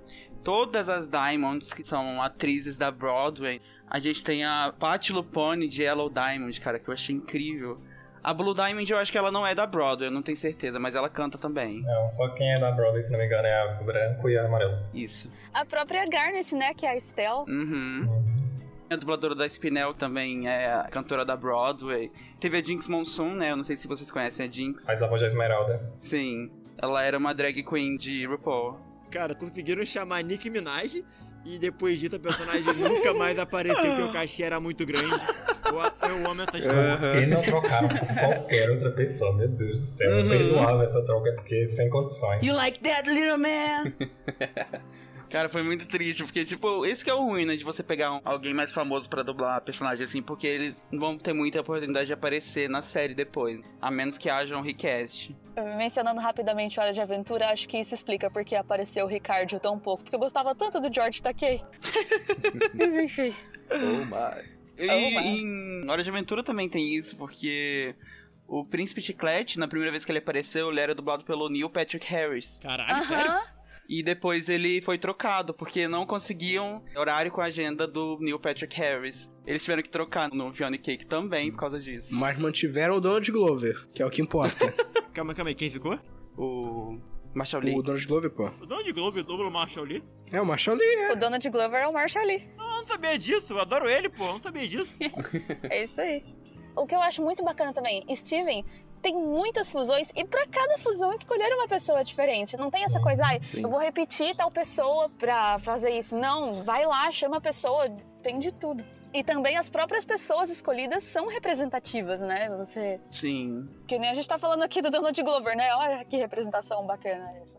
Tem a Natasha Lyonne que fez a. Ai, maravilhosa! Chefinha. Ela fez a fusão da Metista com o Steven. Quarto fumê. A Quartz foi isso. É a Natasha Leone? E ela apareceu bastante, é a Natasha Leone. Meu Smoke Quartz. Altas descobertas aqui do cast de hoje. Meu Deus, essa mulher é maravilhosa. Ela É linda, cara. Quem que fez a Sardonyx? Adoro a voz dela em inglês, acho tão legal. Ai, Ah, eu não Sardonyx? lembro. Juliano, você sabe? Não, nessa eu falhei, mas eu gosto muito da voz dela também. A voz dela é muito Se boa. quiser dar uma procuradinha aí rapidinho, a gente espera. A gente tá falando de voz e tudo mais. Alexia Kadim. Um beijo pra ela. Isso foi uma ideia muito boa da Rebeca, né? Então, Uhum. ela foi muito boa de poder escolher o, tanto o Cruniverse, né? O pessoal que fez os desenhos, como a equipe. Também continuando, o... aí já é outra questão, que também é parte do processo de criação de Steven. É, Não só é um alinhamento entre todas as pessoas envolvidas, mas o comprometimento, né? Lembrando que a Cartoon pegava muito em cima no enredo da série. A série acho que foi cancelada por conta do casamento da Garnet, umas coisas. O Cartoon já queria cancelar a série desde 2016. 2016 É. estava saindo dos Estados Unidos o começo da terceira temporada, a luta de Alexandrite e Malaquita, etc. Eles já queriam cancelar desde lá. Gostaria de só mencionar duas coisas rapidamente. Uma é Rebecca Sugar Rainha, é o resto nadinha. Obrigado. Sim. Toda E vez que eu, eu né? vejo. me Ah. lembrei de uma Toda vez que eu vejo uma mulher com violão e óculos em algum desenho, eu aponto e grito, Rebeca É a Sugar! Rebeca. Virou um hobby, virou um Ela hobby. em anfíbia, né? Tipo, perdeu tudo o drama de Rebecca Shu. Aliás, ela apareceu no, na Anfíbia e ela vai fazer um, um novo desenho com o Matt Um Brady. filme novo, maluco. Né, é verdade. Acabou de sair uma notícia aí. Rebecca Sugar com Matt Brayley. Tipo, meu Deus. Se não tiver pelo menos um gay nesse filme, eu dropo, viu? Queremos gays nesse filme. Viadagem e depressão, é isso que o povo quer. E trauma. Ah, Imagina como o Matt ele sabe escrever a roteiro e é como a Rebeca sabe escrever personagem e música. Nossa, vai ser perfeito. filho. Nossa senhora. E aí, só mais uma menção que eu lembrei. Eu vi na postagem no Tumblr, é uma tirinha que alguém fez. Tipo, o Cartoon Network fala assim: Nossa, Rebecca, você tem que maneirar nisso aqui, não sei o quê. Aí ela, ah, tá bom, tá bom. Aí a produção vem aqui atrás, ela fica brava e fala assim: Faz mais gay! Make it gayer! Make it gayer. Tipo, contra tudo e contra todos. Ela. Não importa o que a Cartoon Network tá falando. Rick Gayer! Ele e a Dana Terrence, assim. Mas eu acho muito legal a Rebeca ter conseguido fazer isso, porque isso mostra um lado que eles não conhecem dela, que a Rebeca deve ser uma produtora do cacete também, né? Uhum. Maravilhosa de boa. E, e Steven não teve só o desenho e o filme, né? Ele ele teve um podcast só pra eles, três artbooks, né? Foram três artbooks, teve quadrinhos, merchandising, três jogos. Se eu não me engano, ela também não foi uma das primeiras criadoras mulheres do Cartoon? Sim, a Rebecca foi a primeira showrunner mulher da Cartoon Network. Eu acho tão engraçado que Rebecca Sugar ela é quietinha, mas eu tenho certeza que ela deve ser muito foda com as produções dela. Quando eu crescer, eu quero ser que nem ela. Se você soubesse, Soren, o que falam de pessoas tímidas, você não tem noção. É, não subestime o poder dos tímidos, eu falo isso por experiência própria.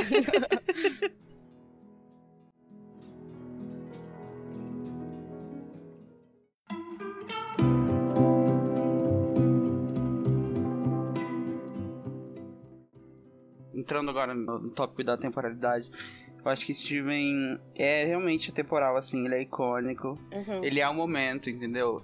É igual eu falei, que ele tava hitando há pouco tempo atrás nos streamings. Sempre tem bons números. E o povo assiste porque eu fico investido e cria um amor por aqueles personagens, por aquelas histórias que eles se identificam. Isso é muito lindo. e, Tipo, você vê até os dubladores até hoje, eles conversando entre si. Inclusive o negócio sobre os- esses dubladores, né? Que são todos de. das Filipinas, né? Olha que bacana. E eu acho muito fofo da Rebecca Sugar que ela puxou bastante gente das Filipinas pra fazer Steven. E é muito legal que ela deu espaço pra esse povo, sabe? A gente estava falando bastante. Nós crescemos com o desenho. Tem a questão do crescimento fisiológico das pessoas que estão aqui, lembrando que assistiam desde 2013. Tem o fato de você também crescer moralmente com o desenho, né? Porque o quanto ele ensina faz você crescer. E o que é bacana, agora que tá no streaming, agora que tá mais fácil acessar, uma outra geração também vai crescer e crescer com o desenho, né? Sim. Vai passar adiante o legado. Isso é muito bom. É um desenho que pode ser visto por várias gerações, de vários jeitos, e cada uma vai achar coisas totalmente diferentes. É um desenho com tantas camadas. É muito bom, é só uma obra de arte. E tudo isso ela sofreu muito, né? Porque os conservadores falando, ah, como que vai ensinar negócio de gênero pra criança? Tinha todos aqueles papinhos lá. Meu querido, falando pros executivos, né? Meu querido, as crianças de hoje já tá tudo muito mais evoluída. Criança não é bicho burro, não, gente. Criança fala, ah, tem duas mulheres namorando, a gente fala, tipo, legal, e continua a vida. Olha, elas são namoradas.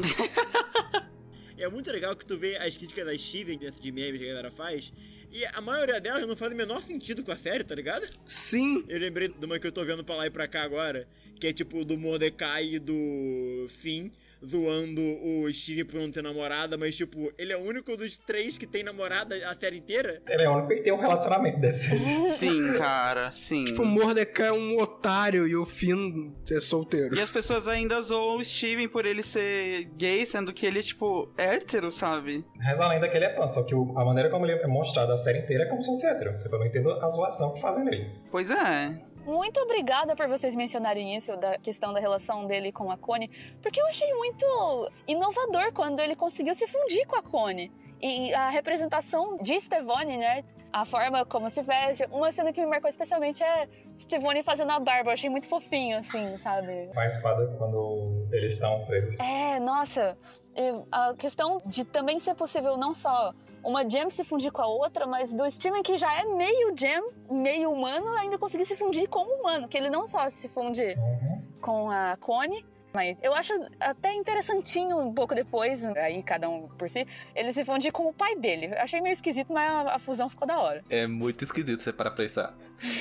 Eu acho que no começo o pessoal tinha essa ideia de que, ah, e a fusão é como se fosse uma relação sexual. né? Uhum. Porque as pessoas realmente acham, acham que Stevone seria o Steven e a Connie que são crianças fazendo sexo. Tipo, É verdade. eu não sei de onde isso é uma coisa plausível. São crianças, cara. Mas tudo bem. Assiste o desenho de novo se você vê que essa porcaria de relação sexual. O povo só fala isso baseado na carne, tipo, pelo amor de Deus. Sim, cara, sim.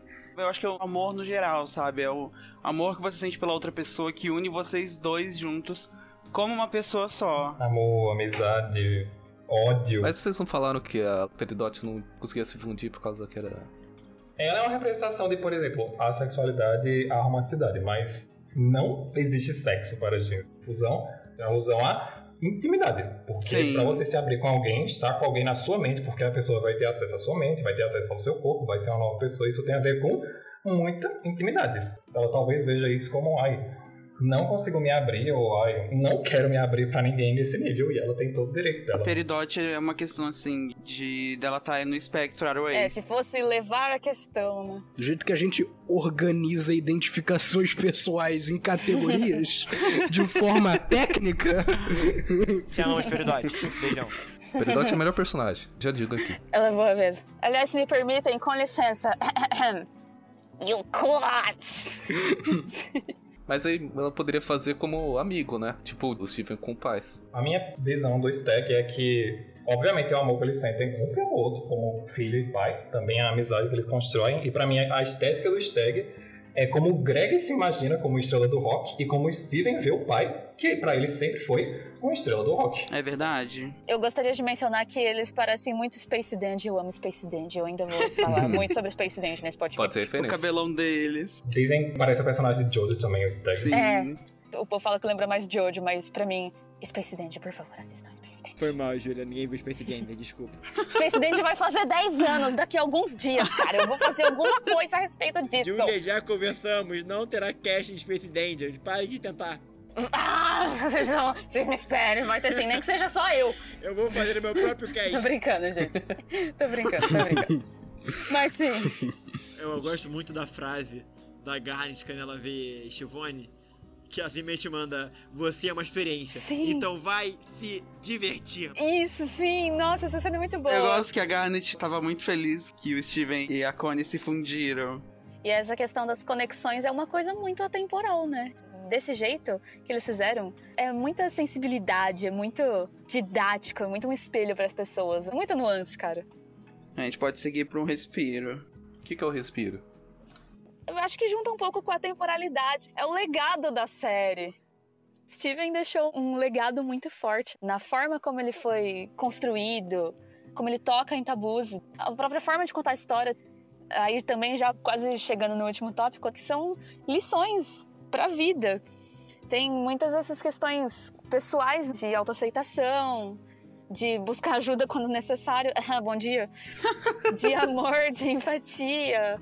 E como nós aqui somos privilegiados por ter a Rebecca Sugar, o Ian J.K. e todo o Crew Universe por nos trazer uma obra tão tocante, tão Sim. representativa e tão importante também. E é tão bom ver Steven. Tipo assim, se você assistiu Steven quando era criança, quando tinha, tipo, sei lá, 13, 14 anos, pare pra assistir de novo, que você vai descobrir tanta coisa que você deixou passar quando era mais novo e agora você é mais velho, você entende Uhum. Sim. coisas da vida de uma outra forma. Saber do que, que eles estão falando de jeito totalmente diferente. E é tão incrível ter essa outra perspectiva sobre esse desenho depois de um tempo. Uhum. Você assiste de novo e você vai descobrindo coisas sobre eles e sobre si mesmo. É. A própria evolução do Steven, do primeiro episódio pro último, o Steven lá no começo você acha que é só um personagem criança, ai meu Deus, não sei o quê. E chega lá no final, ele vai pra viver a vida dele, deixa tudo pra trás, mas com todas as lições que ele aprendeu, um tanto mais centrado em si mesmo. Nossa, é muito foda, E cara. fazendo terapia, muito importante citar. Sim, muito Uhum. importante. Só assim pra ele não enlouquecer. Ele era o terapeuta de todo mundo, agora não. Tipo, por favor, me deixa em paz que eu preciso fazer terapia um agora. moleque de 13 anos fazendo terapia com um monte de mulher de 3 mil, tá É. ligado? Ele é aceita que ele não precisa se espelhar na mãe pra ser alguém importante. Ele pode só ser ele mesmo e tá tudo bem. Isso é tão fofo. Meu Deus, eu preciso anotar isso. Bom, acho que isso cobre os 10 motivos pelo qual a gente considera a série especial. Mas acho que cabe a gente pensar numas considerações finais a mais e também ler o que vocês acharam. Eu tenho um jogo pra vocês. Adoro jogos. Ó, vocês vão ter que falar o episódio preferido de vocês e por que que ele é o episódio preferido de vocês. Difícil, difícil. bacana. Hum, E o personagem também, se vocês quiserem. hum, boa. Mas vamos pro intervalo então, rapidamente. A gente volta já Um e instante. a gente traz isso pra pensar a respeito. Steve Universo, lista de episódios. Procurar no Google. É o que eu vou fazer agora. Eu vou tentar lembrar de cabeça aqui.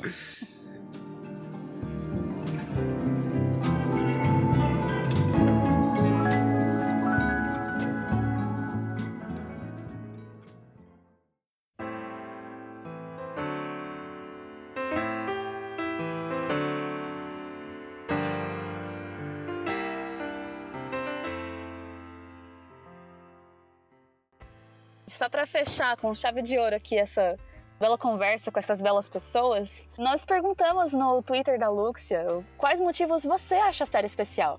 Também a gente convida você que está nos ouvindo, seja pelo Spotify, pelo YouTube, por outros canais, deixe também a sua opinião. Por que, que você considera a série especial? Se tem alguma coisa que você concorda com a gente, que você discorda com a gente, se tem alguma coisa que faltou a gente falar, deixa a gente saber. Vamos adorar ouvir o que você tem a dizer. Conta, conta da Catarina.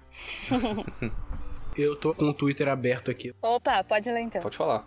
Tem um indivíduo aqui, o Realmente Não Tem Sentido, que ele falou aqui que basicamente cresceu com a série, acompanhou desde sempre, e que queria que a gente falasse os tipos de amor que a série representa. Nós mencionamos, né, a questão da amizade, da diversão, no caso, por exemplo, de Stevone, da admiração que o Steven e o pai têm um com o outro, para eles se fundirem como eles se fundem. O amor tóxico da Pérola com a Rose. A Jasper da Lápis também. É. Isso. E a gente teve poucas respostas também, só que outra que eu achei que é algo que a gente não comentou diretamente, mas que a gente pode puxar um pouquinho. É que o indivíduo aqui que chama Periquito, emoji de cowboy, Grande Cowboy Periquito. ele falou que se identifica com a Pérola, Coitado. que é o que a gente comentou aqui sobre, tipo, cada um que assiste se identifica com um personagem e tal. Uhum. Eu acho que faz sentido ele se identificar com a Pérola, porque a Pérola é a personagem mais bem desenvolvida depois do Steven. Ou mais que o Steven, até, né? Sim, É cara. verdade. E isso é desde o começo, gente, porque você pode pensar que, tipo, a Rebecca Sugar, ela fez tudo pensando em cada detalhe das gemas e das joias, de cada pedra. de- A própria escolha das pedras, né? É, então, as pérolas, elas têm uma ancestralidade de trauma. Ó, eu vou pegar aqui um texto de um site, janisjohnson.com. Pérolas e traumas. A história de sua família de origem começa nas conchas de ostra marinhas ou de mexilhões de água doce. A concepção da pérola ocorre como uma defesa natural contra um intruso. Um parasita entra na ostra, entre o manto e a concha. O manto protetor se movimenta depositando um fluido em cima do irritante. Essa substância em camadas, chamada naca ou madrepérola, eleva a pérola até a idade adulta. Caraca. Então é tipo assim, as pérolas elas são feitas de trauma. E a pérola, ela é toda cheia de trauma, desde o começo. Você pode ver também no episódio da voleibol no Steven Universo Futuro, quando as pérolas são criadas e tudo mais. E toda a parte que a voleibol vai aceitando trauma e só engole seco, sabe? Eu acho isso incrível. Cara, o fato de pensarem até nisso, na pedra preciosa que você escolhe, na história que ela tem, na forma como ela é criada. Sim. No podcast ela falou que cada pedra ela tinha um significado pra personagem, não era gratuito não. É, então. Ela ia atrás dessa informação e combinava. Eu lembro que no começo do desenho eu odiava ela. Meu pai odiava a Perola. eu fui começar a gostar dela lá no episódio de Empire City. Nossa, demorou, hein? Demorou, pô, demorou. Caraca, no que? Umas três temporadas, demorou velho? muito. Quatro? Pois é. Odiava a Pérola e amava a Rose. Do it for Ó, her. eu digo, eu eu odiava ela no começo. Fui começando a perder esse desgosto, a começar a gostar mais. Aí no Empire City eu comecei a gostar por gostar mesmo. É, porque no começo também a gente não, não via os personagens tão profundamente, a gente não conseguia lê-los tão profundamente. Acho que tem isso, né? É, tipo, a Pérola era a mãe chata, tá ligado? É. A gente tinha a Garnet, que era a mãe legal, e a Ametista, que era, tipo, a irmã mais velha do Steven. Exatamente, era exatamente isso. Mas que é mais temos no Twitter? Cara, basicamente todo o resto aqui foi coisa que a gente já falou. hein? Uhum. Temas polêmicos, mais naturalidade, outro falando fusões, representatividade. Criadora de caráter. A gente tem cinco respostas só, hein? tipo, eu acabei de falar todas. É. Mas podemos mencionar o nome das pessoas. Igor, É, sim, é. falando de representatividade. A gente tem, né, o AMHS Designs. Uhum. A gente teve também o Troboard. Esse em questão trouxe. Falando de como a série aborda temas polêmicos sem falar o nome, sendo sutil. Aqui a imagem que ele botou aqui é, é meio. Mais cristãs contra o Steven Universo. Um clássico meme. Eu adorava essa É só pra página. dizer o que, que ele botou, né? Tipo, É, Se você sabe qual que é, você sabe qual imagem que é, basicamente. Eu amo ela. E se eu não me engano, essa página era de um fã, que ele ficava fazendo tudo isso por meme. E as pessoas caíam no bait. É, então, era só piada. O povo acreditava. Você deixaria o seu filho ver essa personagem caindo na buceta da outra? Você deixaria? Pode falar essa palavra aqui? Não sabia, podia. Pode, gente, pelo amor de Deus. É, porque eu não sabia o quão explícito podia ser. então tá bom. Eu, hein?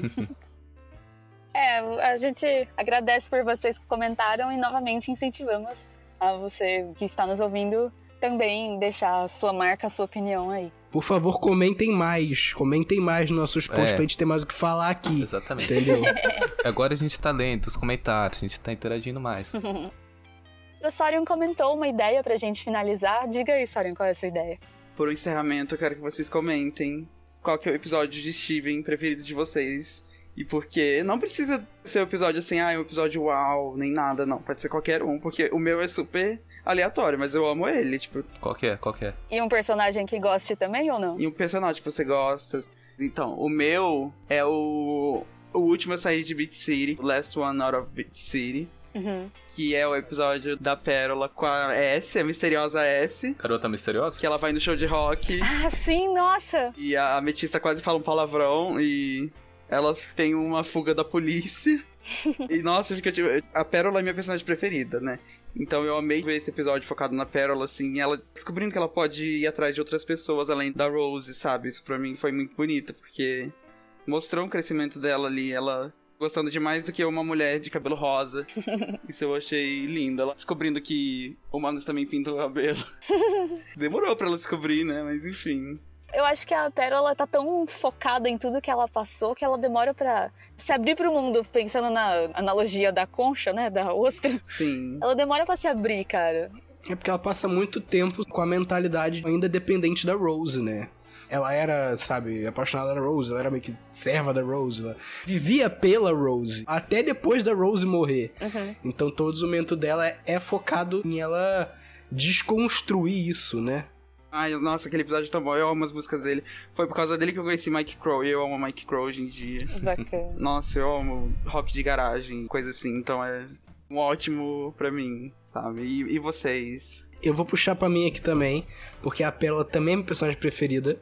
Eu gosto muito dela, eu gosto muito do desenvolvimento dela, né? Como o Soren falou, a estética dela é muito legal também. Então, tipo, me pegou bastante. E meu episódio preferido é Mr. Greg, aquele que é 100% musical, porque, tipo, muito bom pro desenvolvimento dela e do Greg, e do relacionamento dos dois e tal. E, tipo, é um episódio cheio de coisa boa e feito muito bem. E aí eu gosto muito. Esse episódio ele finaliza ali o arco da Pérola não suportar o Greg, né? E ela segue em frente com isso. É que eles assumem o papel de pais, né, do Steven nesse episódio. Uhum. Os dois entendem que eles são os pais. Sim. O Steven precisa dos dois, né? É, porque os dois amam ele e ele ama os, Os dois. dois. Assim, acho que meu episódio favorito de apego e etc. é. Isso é tudo. That Will Be All, ou do Zoológico. Quando. Ah, sim. Eu gosto de tudo naquele episódio, quando eles são pegos, arrancados do zoológico e se encontram naquele quartel de ametistas, que na verdade são amigas da nossa ametista, porque todas elas são praticamente irmãs. Aham. Todas ao redor do buraco dela, que elas ficaram esperando, mas ela não saiu, e tem aquela Jasper Magrela, a Cornalina, pra logo em seguida passar na primeira conversa que tem entre diamantes, de amarelo, conversando sem ser ameaça na peridote, junto da azul, aí tem a música dela, todo o conceito das roses lá, que naquela época a gente teorizava o que tinha acontecido pra ter tanta rose quartz lá, e. Nossa. E no final a perola dá aquele fecho na Agatha Azul. Tipo, é o meu episódio favorito. Meus dois episódios favoritos envolvem meus dois personagens favoritos. Que o primeiro é a Ametista, eu adoro ela. Personagem que eu mais me identifico, eu adoro o design dela, eu adoro tudo da Ametista. Esse episódio que ela fode com o Steven e a gente conhece mais do planeta natal e do jardim de infância e como as gens são, tá ligado? Sem destino. Esse foi o episódio que eu lembro muito bem. Foi o episódio que eu vi e que me deu na cabeça de cara, esse desenho não é só um desenhozinho normal, não. Tem alguma coisa, alguma história muito séria rolando.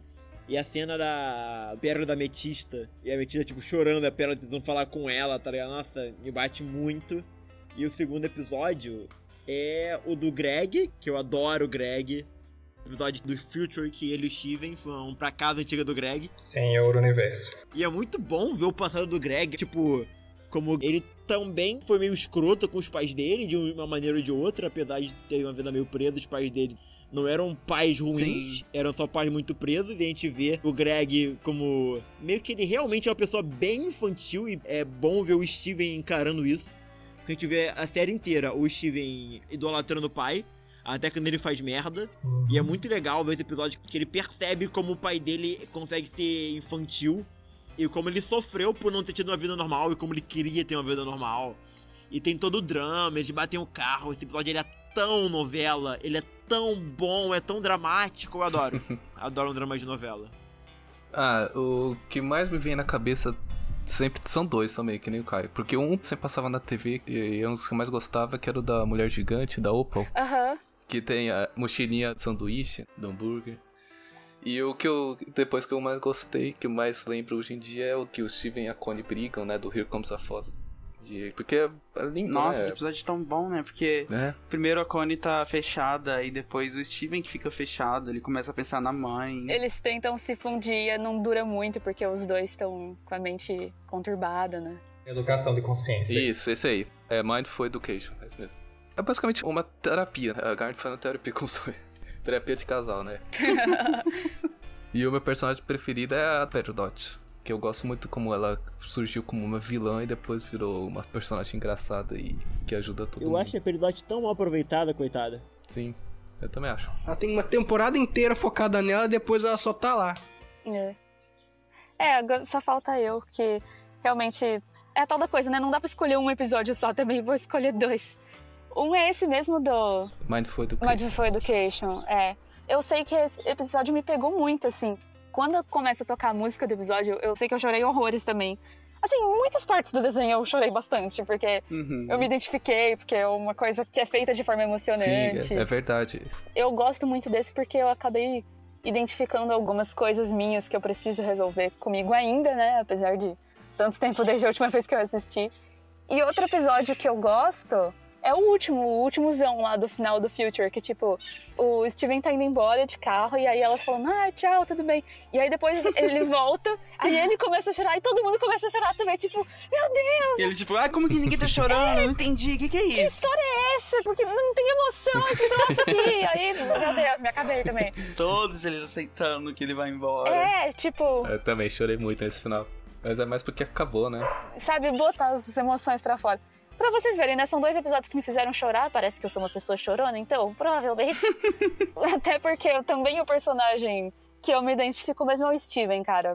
Todo jeito que ele foi feito, o quanto ele cresceu, o quanto ele evoluiu. Ah, ele é tão querido. Nossa, o meu preferido é o Steven mesmo, cara. É Muito bom. Pessoas que se identificam com a pérola vão no médico o mais rápido possível. Termina o seu relacionamento. Quem se identifica com o Steven também, porque, né? Não queremos ninguém ficando rosa aqui. Todo mundo traumatizado.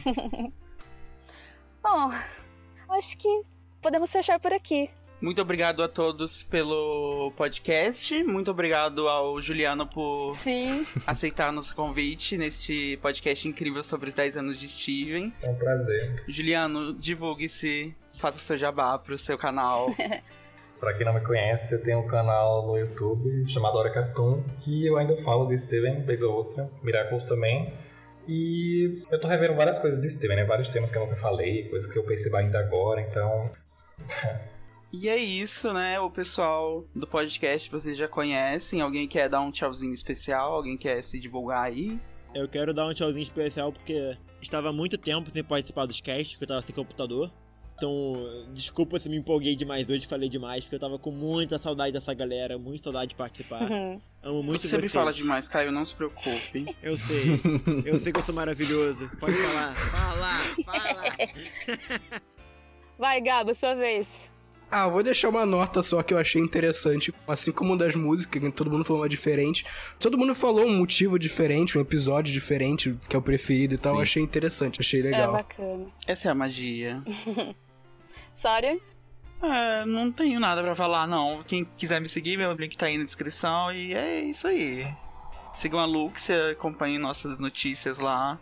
E é nóis. Isso aí, segue no Twitter, porque eu posto notícia lá de vez em quando.